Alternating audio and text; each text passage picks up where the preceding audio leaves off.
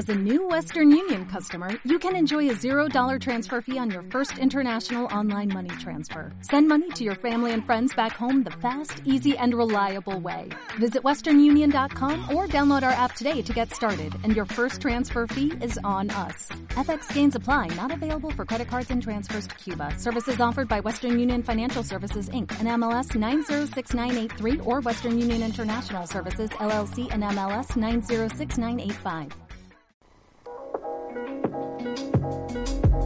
Estrategia Intelectual te presenta una emisión exclusiva y diferente solo para ti. Disfrútala y sé parte de esta emisión especial.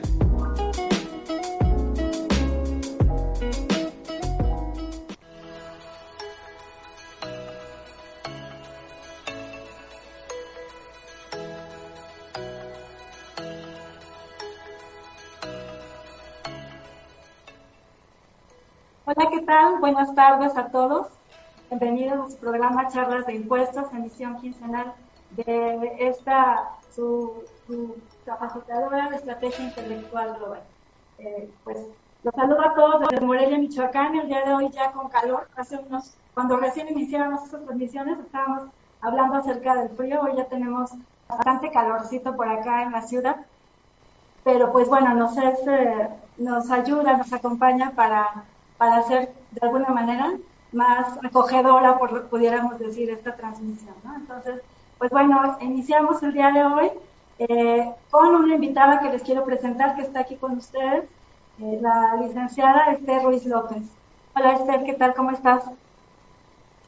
Hola, mucho gusto maestra, muchas gracias por la invitación. Estamos aquí a sus órdenes, muchas gracias. Muchísimas gracias. Bueno, pues les quise compartir ahora esta experiencia de, de, la maestra, porque como ya hemos estado platicando en las emisiones anteriores, que estábamos analizando pues cuáles son los elementos de fondo de las deducciones, eh, vimos que hay ciertas cuestiones que, que, hay que tomar en cuenta más allá de las deducciones y de, de, las características que nos establece la ley del impuesto sobre la renta, ¿no? En ese sentido, si, este, si si la, la ley del ISR nos establece en el artículo 25 cuáles son las deducciones que se deben efectuar o que se pueden efectuar por los contribuyentes, y el 27 cuáles son sus requisitos, pues habría que cumplirlos en una primera instancia para poder decir que una deducción es procedente, ¿no? que la podemos restar de los ingresos del contribuyente para determinar su base y ahora sí hacer un pago correcto de impuestos. Sin embargo, también hemos estado platicando que hay más allá más allá de esos otros requisitos de fondo. Este combo de, de, deducibilidad que está en la ley del ISR, pudiéramos llamarle así, el 25 nos da la lista de cuáles son los conceptos deducibles, el 27 nos dice cuáles son los requisitos, el 28 nos pone algunos límites, algunas cuestiones que no son deducibles, ¿no? Eh, si pudiéramos nosotros pasar un test cada deducción que, que, tratáramos de hacer para un contribuyente, pues tendríamos que pasarlo primero por ese filtro, ¿no? A ver, están el concepto de deducibles, reúnen los requisitos y finalmente si no tiene alguna restricción, los no deducibles.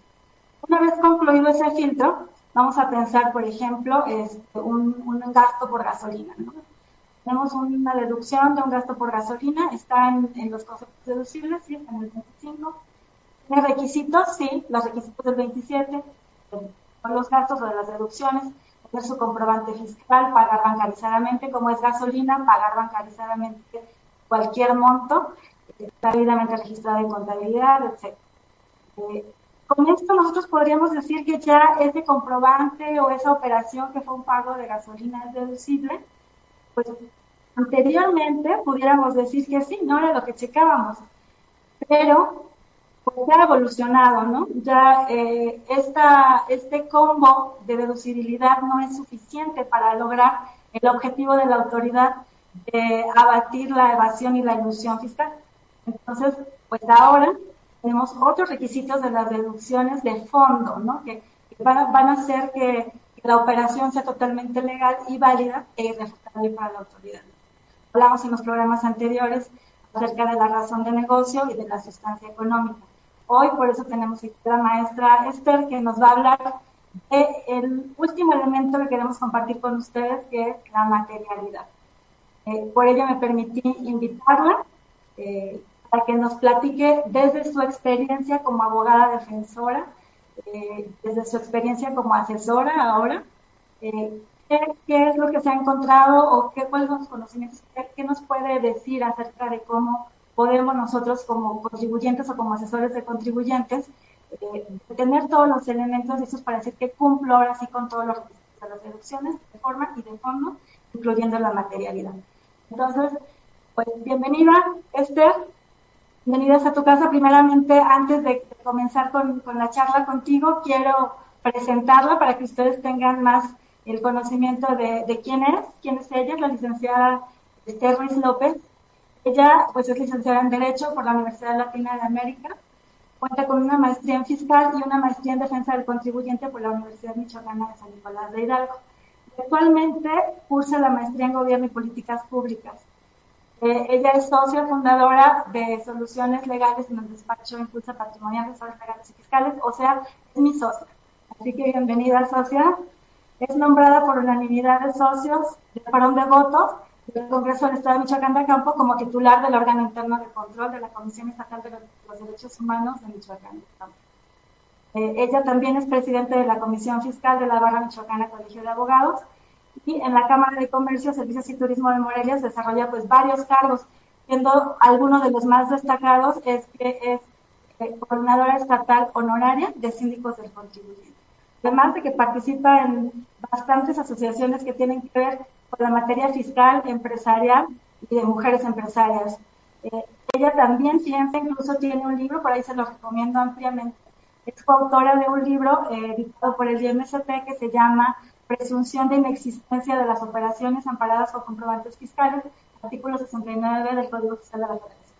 Entonces, pues si ella nos escribió un libro, fue coautora de un libro que habla justamente del 79, que todos sabemos que es el que más resulta exigente en cuanto a la materialidad, pues qué mejor que alguien con su experiencia y su plante profesional para que nos acompañe.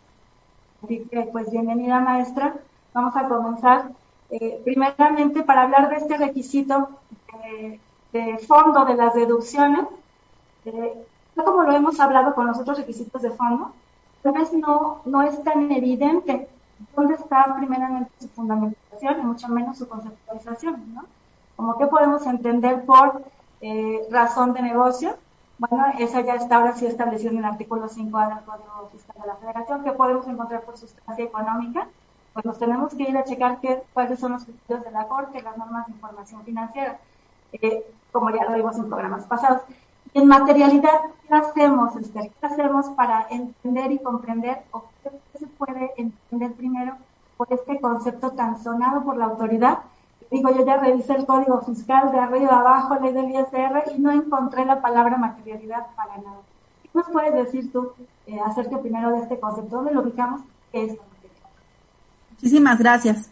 Bueno, mira, para comenzar, eh, lo que todo lo que es ese tema de materialidad como tal, como bien lo comentas, no existe en el Código Fiscal de la Federación. Materialidad no existe en la ley del impuesto sobre la renta, en IVA, IETU, no, no, no lo tenemos como tal en una norma. La materialidad es un concepto abstracto que, eh, pues, la autoridad en una graciosa consideración comenzó a solicitar a los contribuyentes pagadores de impuestos. A partir de esta solicitud es que, bueno, los contribuyentes pagadores de impuestos al acudir a defenderse en recurso de revocación, juicio contencioso administrativo y posteriormente en un juicio de amparo terminaron incluso en la Suprema Corte de Justicia de la Nación, donde se ha determinado o eh, se han emitido criterios jurisdiccionales que nos hablan sobre la materialidad. Entendiendo la materialidad como aquello que le da em, un sustento eh, de que sí han existido eh, las, las, las, las operaciones, entendiendo la materialidad como aquel acto o aquel conjunto de actos o hechos jurídicos a partir de los cuales al unirse nos dicen es verdad que existe, o sea, lo material es esto que podemos tocar, es lo que podemos tener, lo que es tangible. y la autoridad nos pide que justamente tengan esta sustancia, esta materialidad como tal de las operaciones. ¿Qué ocurre?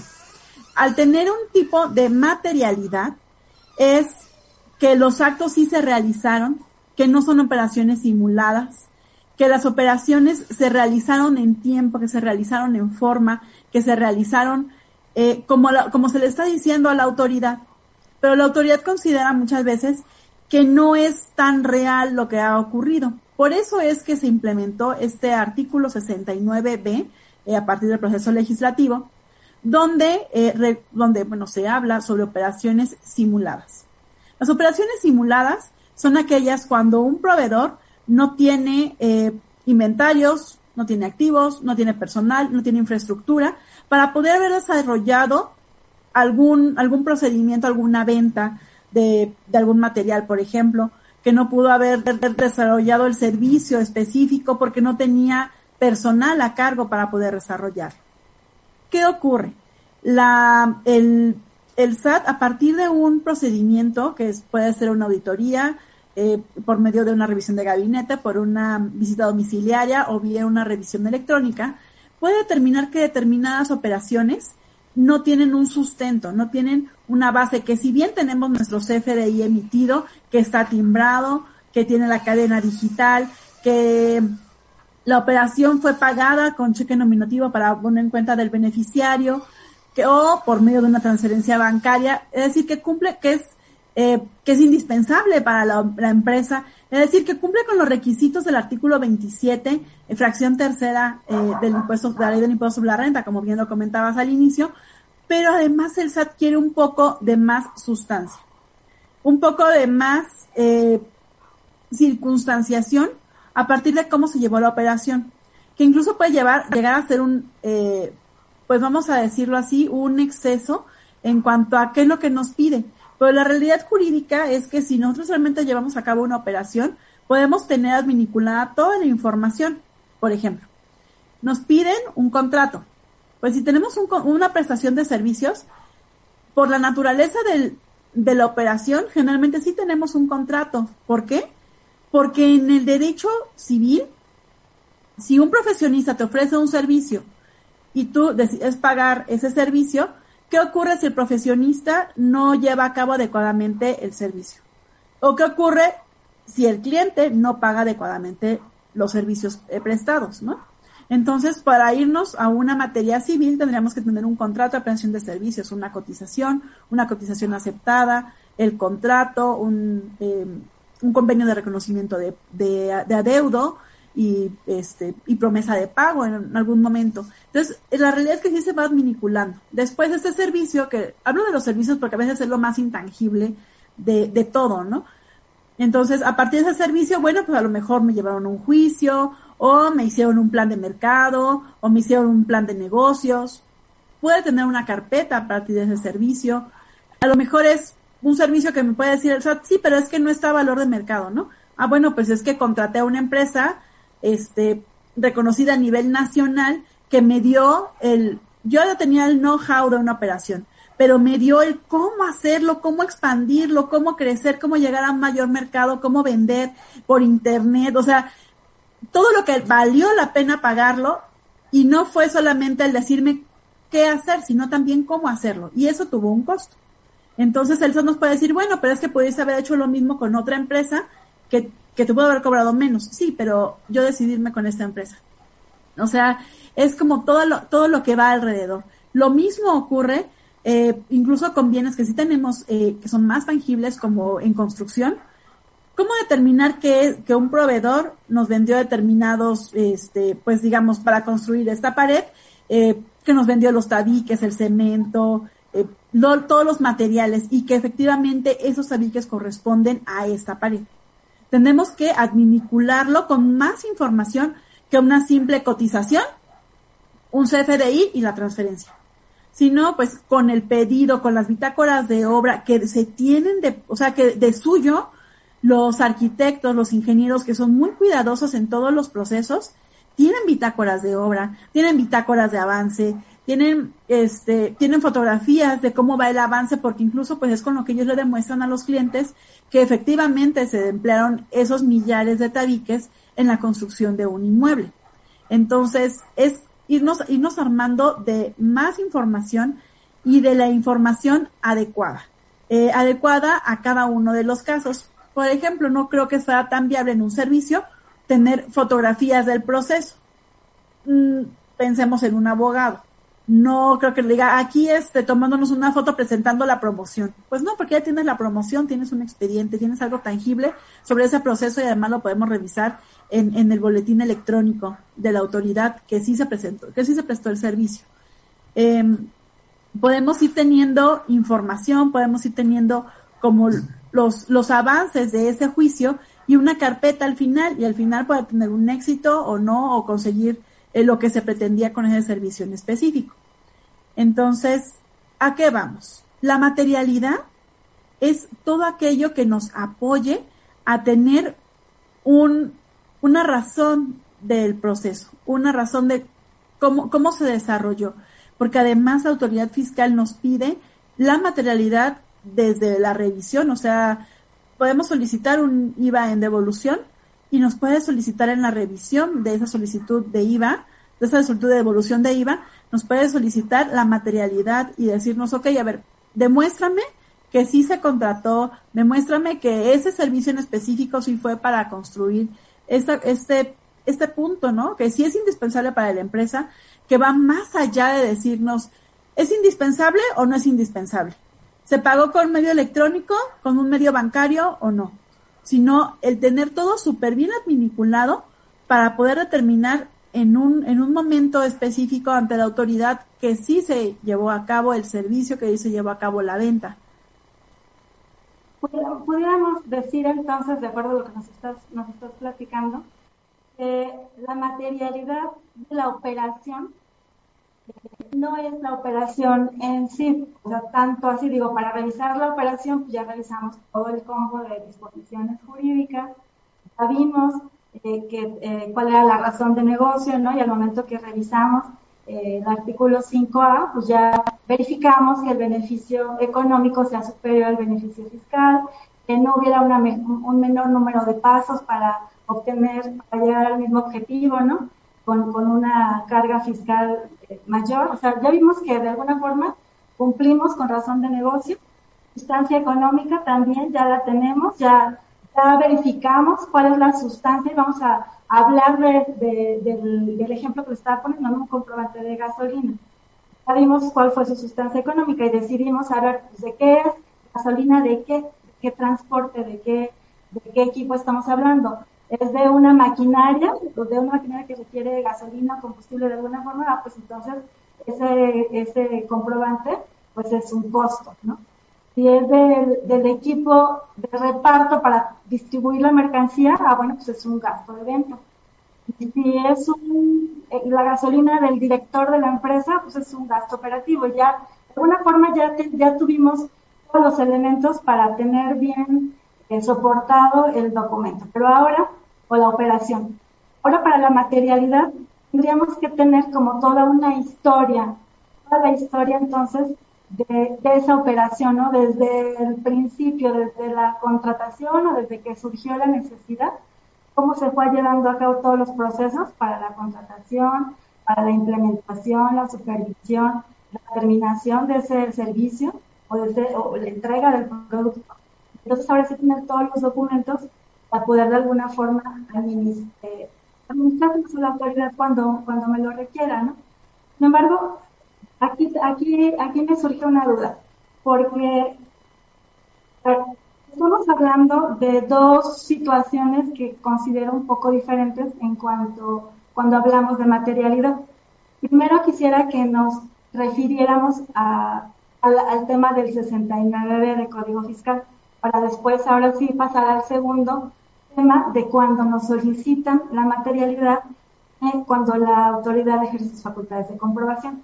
Eh, estos son los dos escenarios prácticamente donde la autoridad nos va a solicitar que le demostremos la materialidad de las operaciones.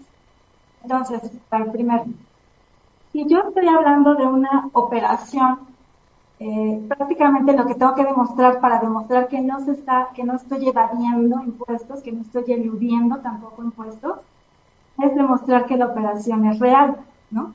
Entonces, eh, pues tengo que eh, de alguna forma pues todo lo necesario para demostrar que esta operación de alguna forma así lo fue, que realmente existió. Eh, el, propio código de, propio Código Civil que nos habla de simulación absoluta y relativa, no lo puedo entender así.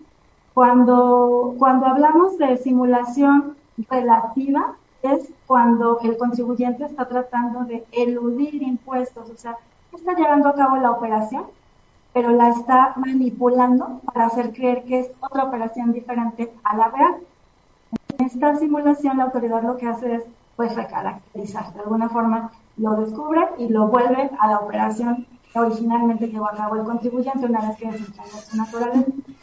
Eh, y la absoluta, cuando realmente hay una mentira, hay dos personas que dijeron que, llevaron a cabo una operación, pero nunca la llevaron a cabo, entonces estamos hablando ya de una simulación de operaciones. ¿no? Y cuando hablamos de la simulación de operaciones, entonces nos vamos a 79 de Código Fiscal de la Federación, que hemos estado comentando, donde la autoridad va, pues va a actuar a través de presunciones. Todos estos elementos de, del fondo de las deducciones no los vamos a tener enlistados, así como si tenemos los, los requisitos de forma, ¿no? En el 27 ya los comentamos.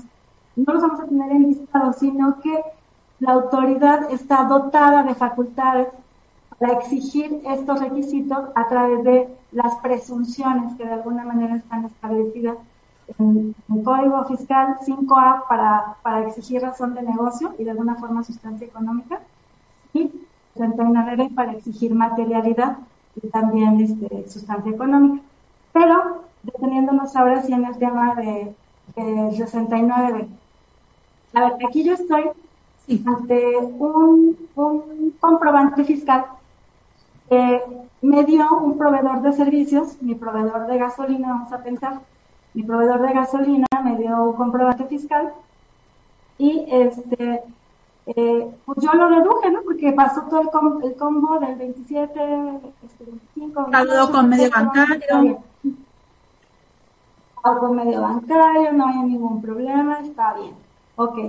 Eh, pero, eh, pues la autoridad resulta que de repente me doy cuenta, y a lo mejor esto puede ser años después, me llega una notificación o un correo de invitación de la autoridad donde me dice, ¿sabes qué? Corrígete porque todos los comprobantes fiscales que tienes de este proveedor, tienes este, proveedores que son están en la lista de, de de entidades que, de alguna forma que ya facturaron operaciones lo cual eh, la autoridad lo que está diciendo es, ¿sabes qué? Este comprobante fiscal que tiene, pues ampara una operación falsa, simulada, entonces, pues corrige, aclara. Entonces, pues, ¿qué puedo hacer? Digo, aquí, cuando voy a 69, cuando eh, primero estoy un paso antes de, un paso antes de que me llegue como contribuyente esta notificación de que mi proveedor fue así, el proveedor ya estuvo en un proceso, está bien definido en el código fiscal, dice además que para que proceda esa presunción, pues es cuando el contribuyente, el EFO, el, mi proveedor, tiene ciertas características que tú nos mencionaste ahorita, que tiene este, que, no tiene suficiente personal, que no tiene activos suficientes, que no tiene la capacidad eh, instalada o para llevar a cabo la operación, y está ahí bien definido. Pero yo, ¿cómo le hago como, como, como contribuyente que trato de deducir esa operación que yo hice de buena fe, puede ser? Este, y me está llegando esa notificación. Ver, ahí qué, qué sucede o qué, o en, en, este momento, bueno, cuando uno de nuestros proveedores es eh, pues determinado como un EFO definitivo, esto es que pasó el proceso, como bien acabas de comentar, donde le determinan que estuvo eh, emitiendo eh, comprobantes con deducciones simuladas. En, en ese momento se publica en el diario oficial de la Federación todas las personas que tuvieron operaciones con ese, eh, con ese EFO en particular, tendrán que acudir en un plazo de 30 días a demostrar que las operaciones que celebraron con esa persona sí son reales. ¿Cómo podrían demostrarlo?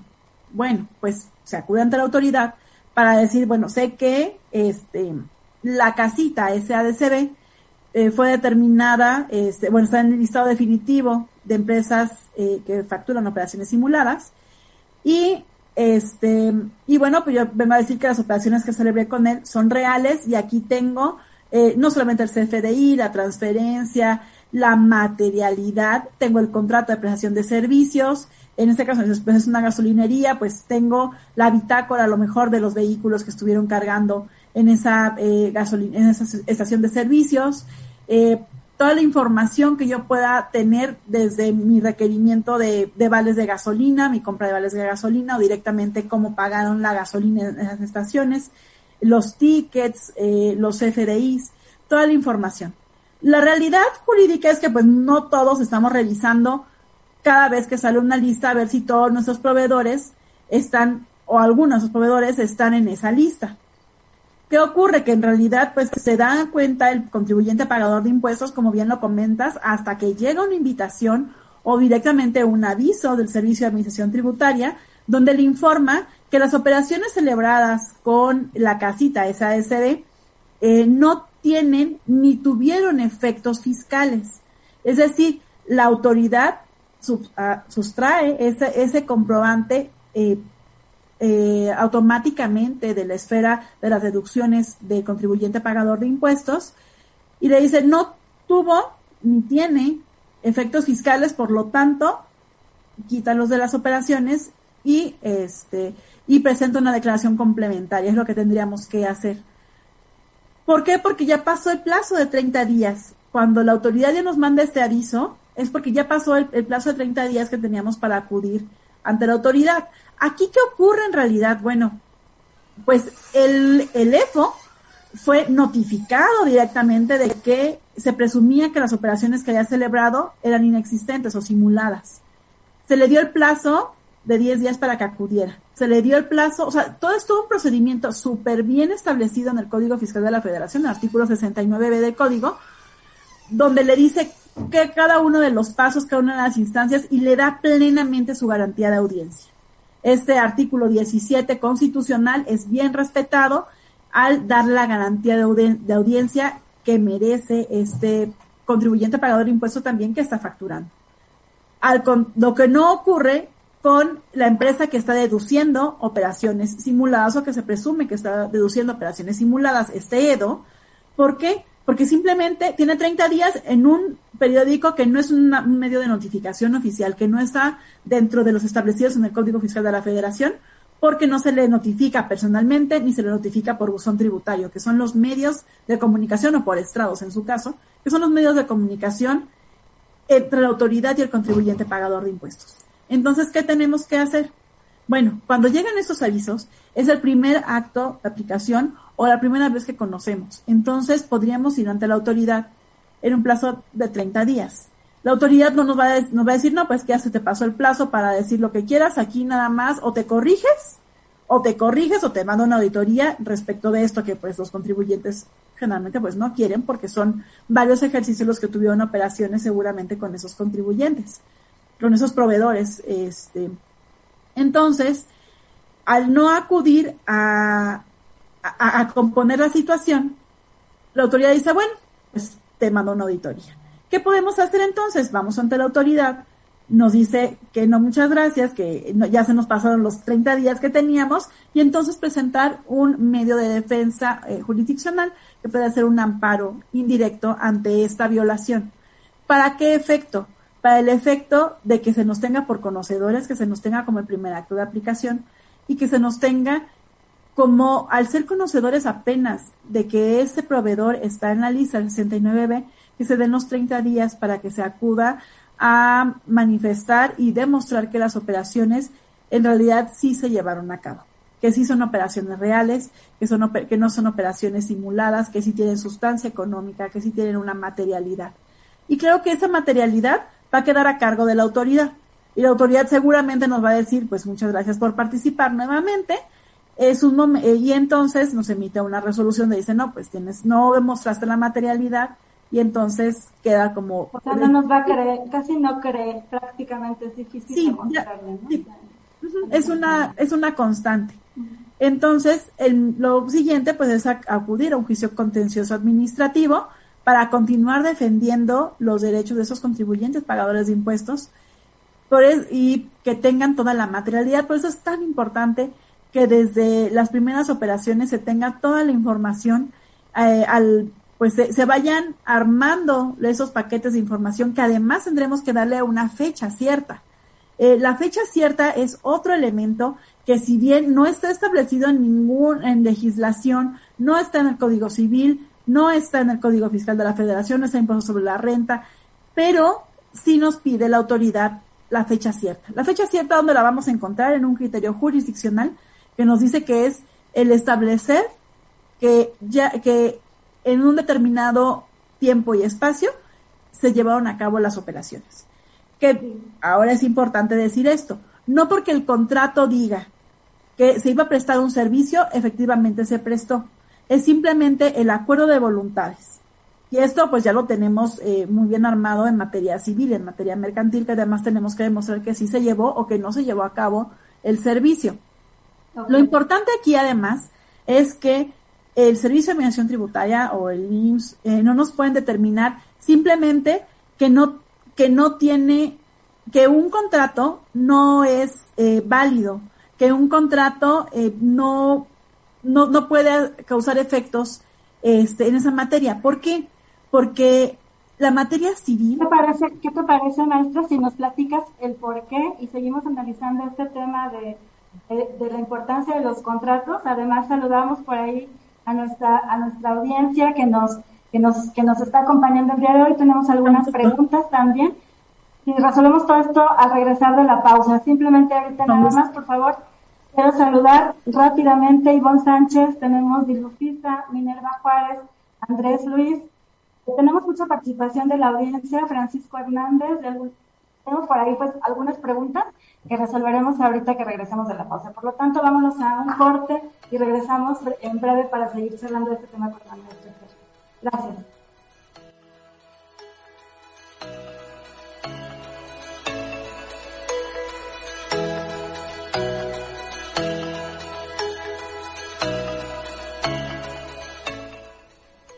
Hola, pues ya estamos aquí de regreso. Vamos a seguir platicando con la maestra Esther Ruiz acerca de este importante tema que es la materialidad de las operaciones y específicamente de las deducciones para los contribuyentes. Maestra, vamos a seguir con lo que estábamos charlando antes de la pausa, pero antes quisiera saludar, como también quedé antes de la pausa, a nuestra audiencia. La contadora María, María Luisa Martínez está presente y nos felicita. La contadora María Esther López también nos manda felicidades filosofista del CD, tenemos a Ivonne Sánchez, dice, hola, buenas tardes maestras, hola Ivonne, ¿qué tal? Eh, ampliamente capacitada, muchas gracias. Eh, mañana te voy a el mismo de Insto que no, este es otro tema. Neira Moreno, ¿qué tal? Bienvenida. Andrés Luis nos hace un comentario, dice, aún con las bitácoras, contratos, fotos, fianzas, actas de entrega, el SAT dice que estos no son los materiales eh, contenidos en los FDI que rechaza, aunque no haya otros. Entonces, pues bueno, experiencia, ¿no? También. Eh, tenemos más saludos por ahí de, la audiencia y tenemos una, una pregunta que también nos hicieron llegar, eh, muy interesante, que te la voy a plantear. Eh, es el contador Francisco Hernández. También, hola Paco, ¿qué tal? Buenas tardes, gracias por estar aquí. En primer lugar, una felicitación a la licenciada Angie y a la licenciada Esther. Hola, ¿qué tal, Paco? Llevé a cabo una operación con un proveedor en donde adquirí mercancía y dicha operación fue real. Sin embargo, por control no tenemos mayor soporte. No tenemos mayor soporte que la entrada al almacén, factura o CFDI de adquisición y el pago y cargo en el estado de cuenta bancaria. Pero la autoridad nos pide mayor evidencia como fotografías de la entrada al inventario, las cuales no existen. ¿Cómo podemos soportar esta adquisición? Bueno, eh, ok. Este, como en el ámbito mercantil, contener una cotización, después un requerimiento o una, una solicitud de, los productos, la entrada al almacén, el, el alta en el inventario y después pues la venta de los productos técnicamente sería suficiente. La realidad es que sí tenemos que irlos adminiculando con más, eh, con un poquito de más información. La realidad también es que cuando llega la auditoría, pues ya no, no son, no son recientes las operaciones, no podemos tener esa información y muchas veces ya ni siquiera tenemos contacto con ese proveedor.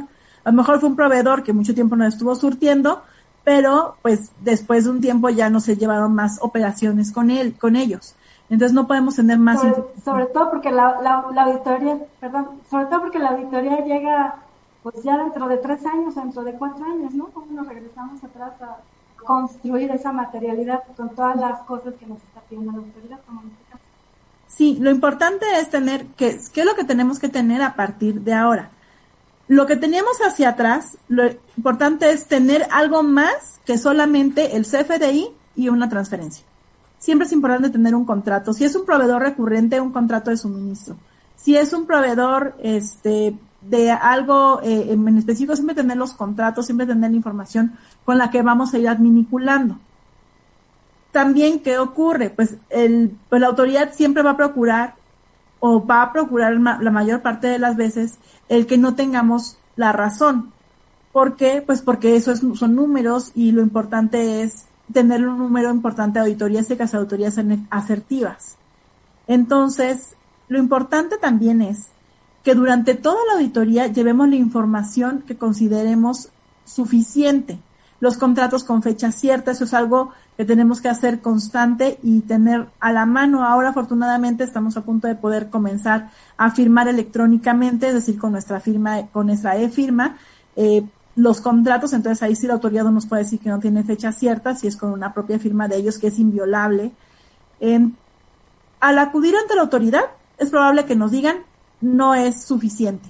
Lo importante es acudir a un medio jurisdiccional, además de, acudir en, el medio administrativo. Y los tribunales son más conscientes y ven la adminiculación. Es importante conocer el negocio. Es importante que no solamente vamos a tener la materialidad, sino que también tenemos una razón de negocio y tenemos una sustancia económica. Al tener estos tres elementos en conjunto, tendría que ser suficiente en un medio jurisdiccional, es decir, en el Tribunal Federal de Justicia Administrativa, y pues en su caso, si el tribunal tampoco da la razón, en un amparo ante un tribunal colegiado que en materia administrativa, que son conocedores de esta materia, la materia administrativa en general. Es importante tener esos tres elementos porque si bien durante años nos los han pedido, los, nos ha pedido la, la, la, autoridad del decir, bueno, ¿y por qué hiciste ese paso? Si, ¿Por qué hiciste cinco pasos si podías haberlo hecho en dos o en uno? Eh, ¿cuáles, son ¿Cuáles son los motivos, las circunstancias? ¿Cómo es que se maneja el negocio? Que es importante también esta, esta circunstancia, que los auditores muchas veces no conocen negocios específicos y negocios que, que van más allá del, del, del simple, la simple compraventa de un producto eh, por ejemplo, una, maquila, eh, un, alguien que está importando temporalmente un producto y después lo regresa, eh, qué pasa con estas mermas. Es decir, es importante tener toda la información y además en las, eh, en, en las asambleas ordinarias donde ya mostramos cuáles, cuáles fueron nuestros resultados del ejercicio anterior, también decir cuál es mi plan de negocio. Que eso, bueno, ya sé que ya lo vieron en, un, en los cursos, en las charlas anteriores, pero es importante además que lo vamos a, a tener que adminicular con la materialidad. Es decir, este es mi, este es mi plan de negocios y esto es lo que el beneficio económico esperado y este es el beneficio fiscal esperado también. Entonces, cuando lo vamos a adminicular con todo, entonces podremos irnos a defender como bien este nos, nos comentaba Andrés eh, Luis, que bien, aún teniendo bitácoras, eh, contratos, fotos, eh, fianzas, actas de entrega, el SAT dice que esos no son los elementos contenidos en el CFDI que rechaza, aunque no haya otros. La cuestión es que si nos quedamos únicamente con lo que nos diga un auditor, pues es altamente probable que nos diga que no es suficiente, que no se les da la materialidad lo importante es acudir con buenos argumentos de defensa a un juicio contencioso administrativo para determinar que efectivamente se llevaron a cabo las, eh, pues, pues las operaciones. Es importante también establecer que el momento, el momento idóneo para llevar todas las pruebas es únicamente y exclusivamente en el procedimiento administrativo. Esto es durante la auditoría o bien en el recurso de revocación. En el juicio contencioso administrativo ya estamos impedidos para llevar más documentos de los que ya existen. Podemos llevar nuevos, pero pues estamos hablando de una auditoría de hace tres años, pues es poco probable que tengamos elementos nuevos. Es importante tenerlos todos advinculados. Es verdad, los contratos, este, fotografías no forman parte de mi contabilidad. Es un exceso. Están pidiendo más información de la que es la legal eso es real.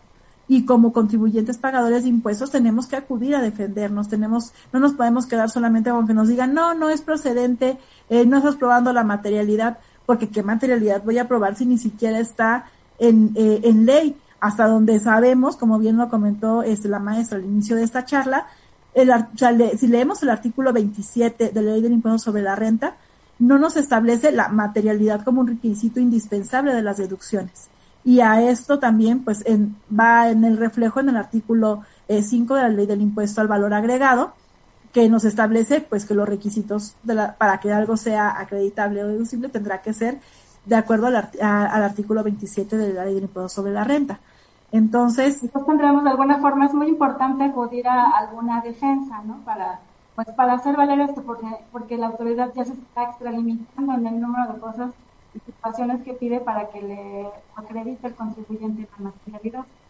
Pero por el otro lado también eh, hay que tener cuidado, bueno, yo tendría, recomendaría tener cuidado porque hay contadores, colegas o empresarios que así lo que les pide el SAT, así sea imposible, hacen lo que sea para entregárselos, ¿no? O sea, voy, te entrego todo lo que me estás pidiendo y hasta además porque te quiero convencer ahorita en esta instancia que estamos en, en la auditoría, tengo la razón y que sí tiene materialidad, porque me da miedo ir a defensa, porque me da miedo el crédito fiscal porque no quiero. Entonces, hay veces que también los contribuyentes pues aportan a la autoridad eh,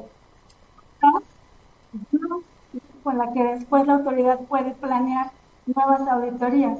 O también con esta, con esta actitud también los contribuyentes convalidamos la actuación de la autoridad. Entonces, pues por eso es que cada vez pues, va teniendo como más dientes, ¿no? O más fortaleza, pues porque se actúa de esta forma. Pero tenemos los medios de defensa al alcance, como bien lo dices, cuando la operación verdaderamente es real, cuando, pues sí, tenemos todos los elementos para demostrar y probar que la operación se llevó a cabo.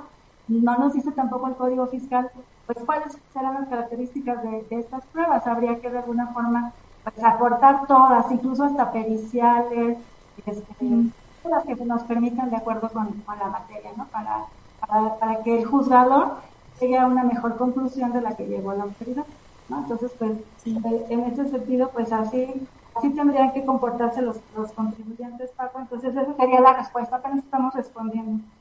Tenemos otra pregunta también de, de Paco, que, que es nuestro, nuestro compañero ahí en la Comisión Fiscal Regional por eso lo, por eso lo, conocemos. Pero bueno, tenemos una segunda pregunta, dice, eh, si la autoridad de forma definitiva concluye que la operación no está debidamente soportada, comprobada e incluso el proveedor está en la lista del 69B, entendemos que debemos eliminar las deducciones aplicadas contra los ingresos y modificar pagos provisionales e incluso anual o anuales pero desde el punto de vista contable, el ajuste debe registrarse de igual forma desde el origen de la no autorización de la deducción. Gracias.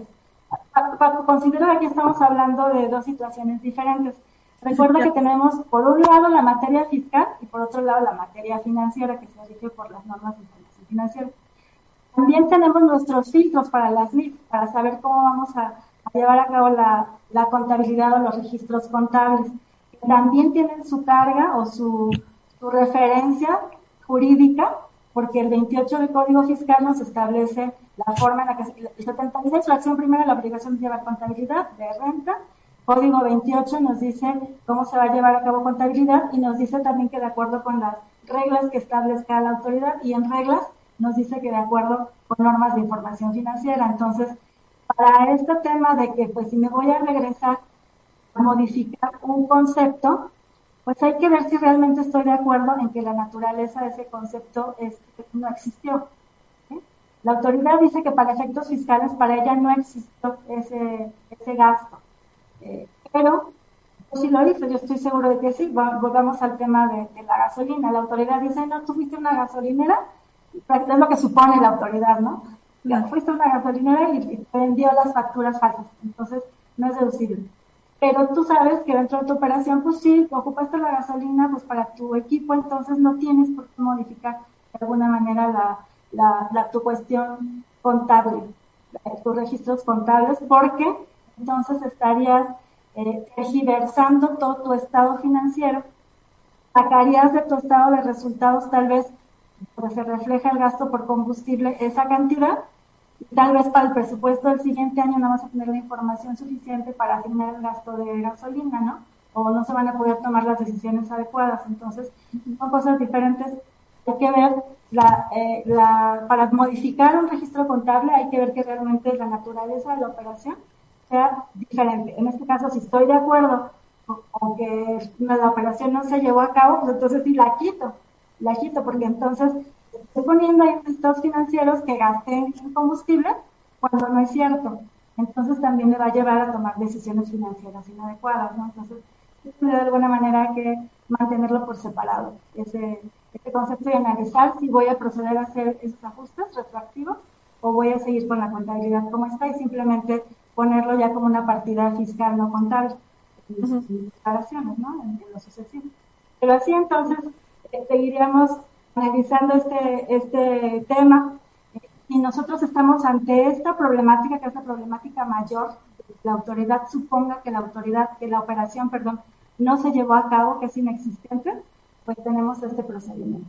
Ya nos estás, nos estás comentando, de alguna forma no estamos tan desamparados porque se escucha mucho el tema de, materialidad y que hay que tenerla, hay que soportarla, y como nada nos dice que no hay un, como ya nos está platicando, no hay dónde soportar jurídicamente, dónde volteamos para saber qué es la materialidad y cómo demostrarla, pues nos sentimos indefensos.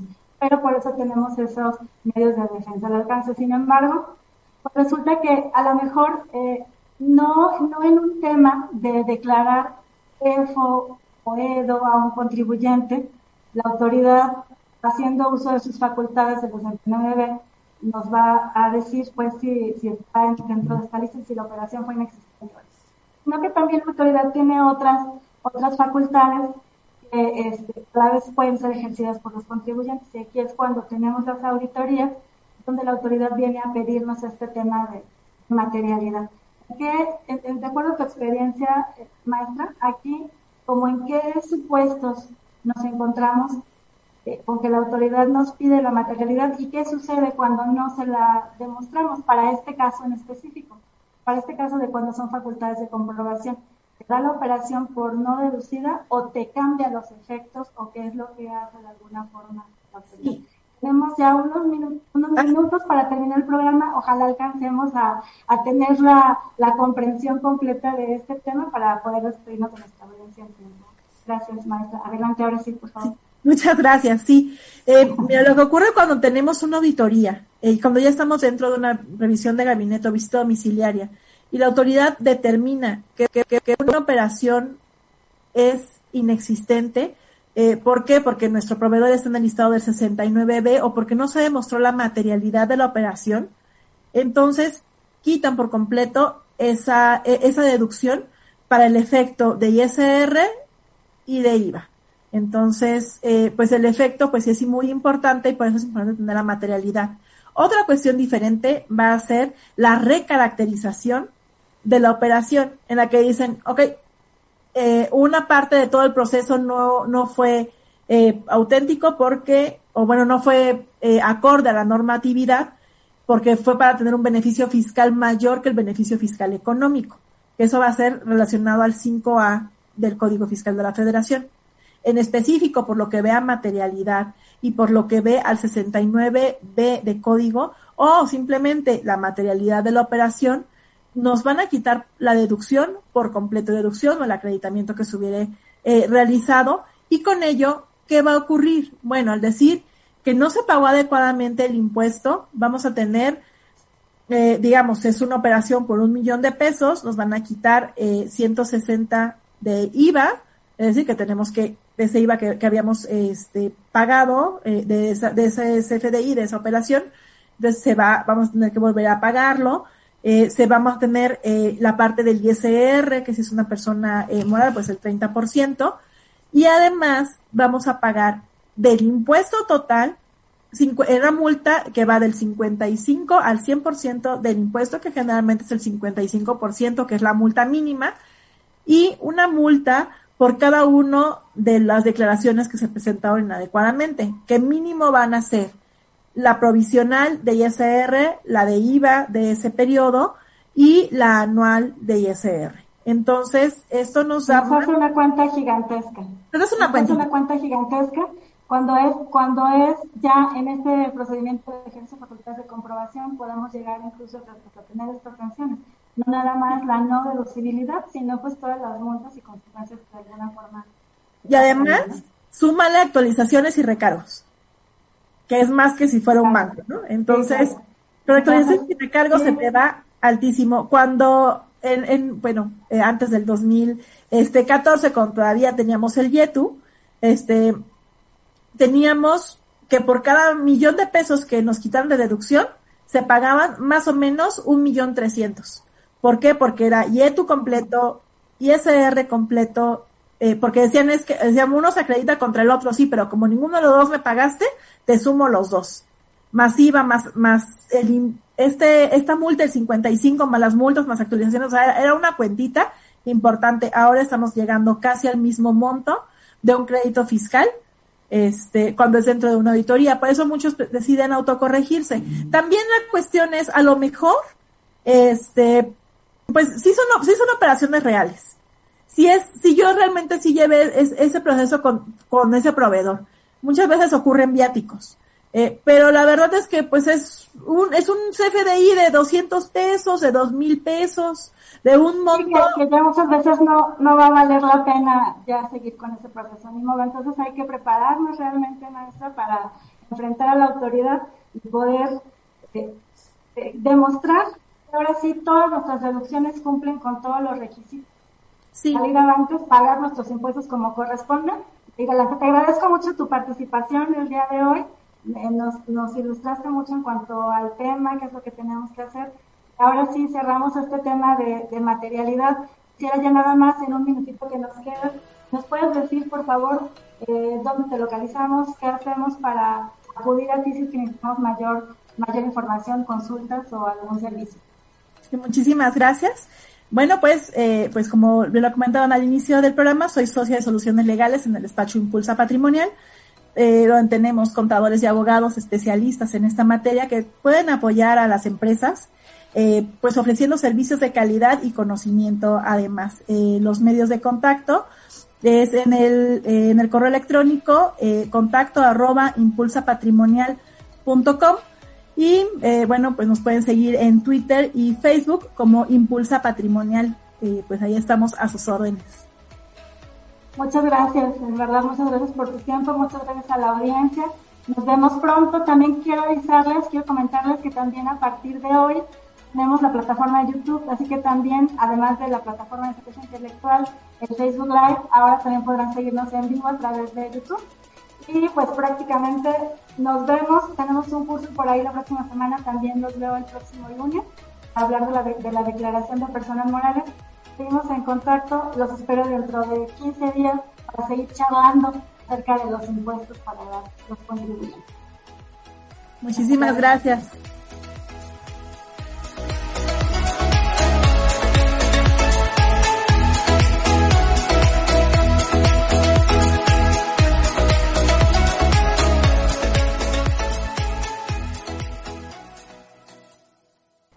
Este programa especial ha terminado. Sintoniza www.estrategiaintelectual.com y no te pierdas programas como este y muchos más en Estrategia Intelectual. Somos la capacitadora.